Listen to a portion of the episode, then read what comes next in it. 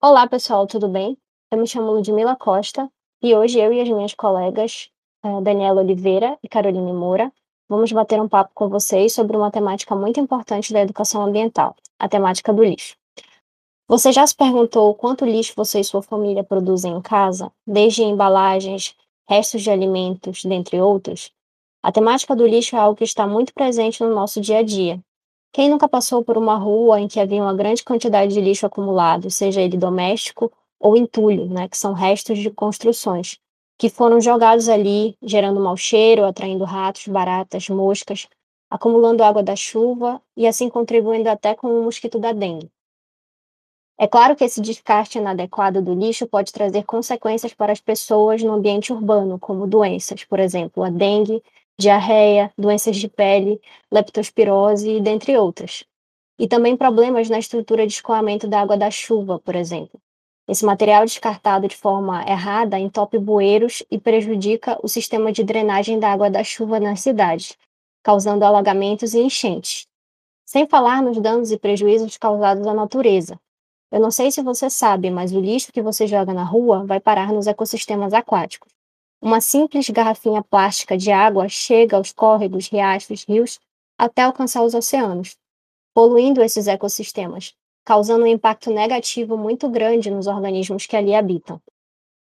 Mas se isso é tão comum, se isso infelizmente sempre acontece, como você, ouvinte, e nós aqui do programa poderíamos mudar essa situação?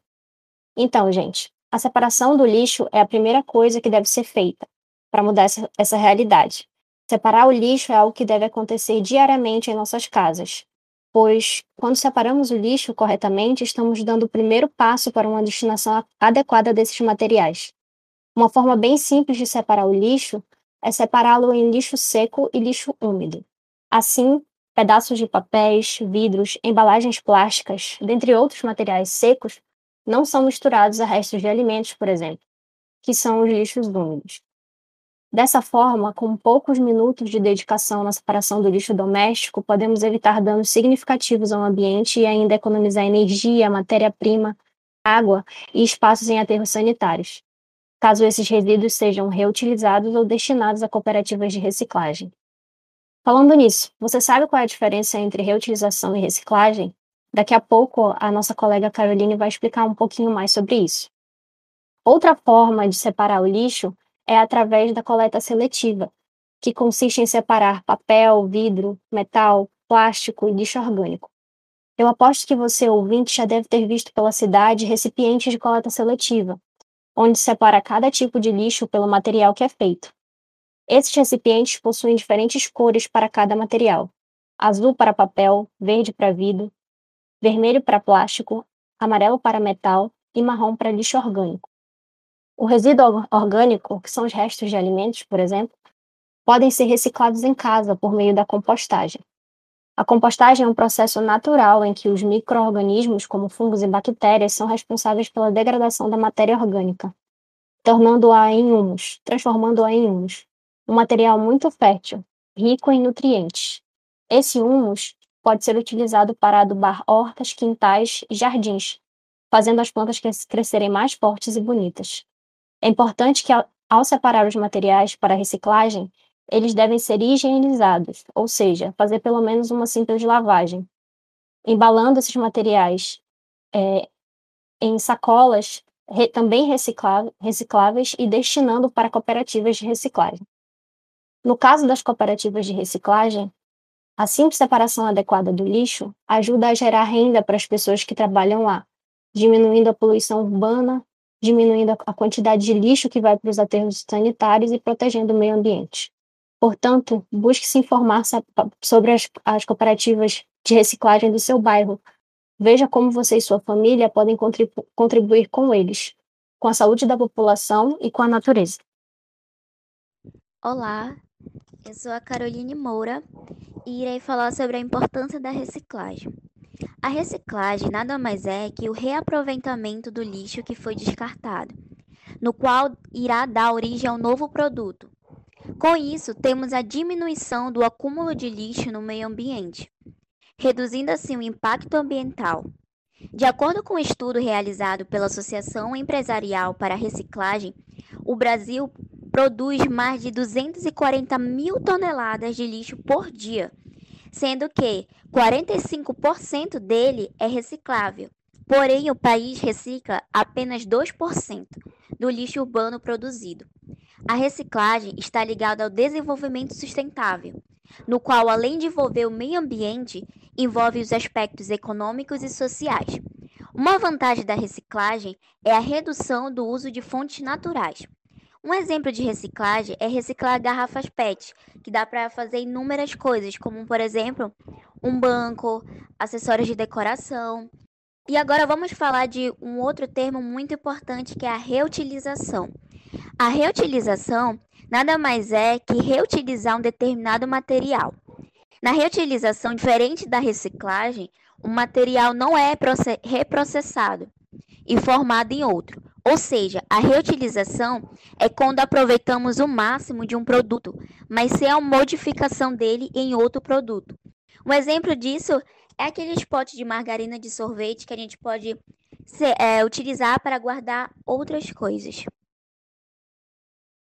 Agora que já entendemos o que é uma reciclagem, como fazer uma reciclagem, você sabe o que é o tipos de lixos?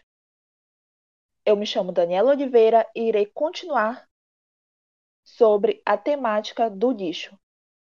Para fazer a separação correta, precisa saber quais são os tipos e para onde cada um vai. Os tipos de lixos incluem todo material descartado que possui um destino apropriado, visto o aumento dos problemas ambientais como o acúmulo de lixo, a contaminação do solo, das águas, do ar. Existem diferenciações no tipo de material a ser descartado. Isso ocorre para que eles recebam um tratamento correto. Por exemplo, os lixos domésticos, o público, orgânico, hospitalar e etc. Quando pensamos nos tipos de materiais descartados, a coleta seletiva é a melhor alternativa.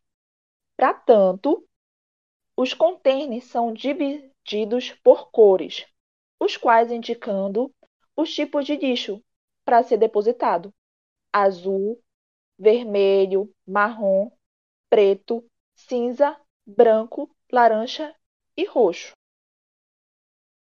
Vermelho para plásticos, azuis para papéis e papelões, verdes para vidros, amarelos para metais, marrom para resíduos orgânicos, pretos para madeira, cinza para materiais não reciclados, branco destinado a lixos hospitalares, laranja para resíduos perigosos, roxo para resíduos radioativos. Mas você sabe qual lixo e o tecido vai? Aquela peça de roupa que você não quis doar, pois estava muito acabada para isso? Para qual lixo ela vai? Ela está na área do lixo industrial, pois o lixo industrial é caracterizado por resíduos como gases, produtos químicos, óleos, cinzas, metais, vidros, plásticos, tecidos, papéis. Ufa!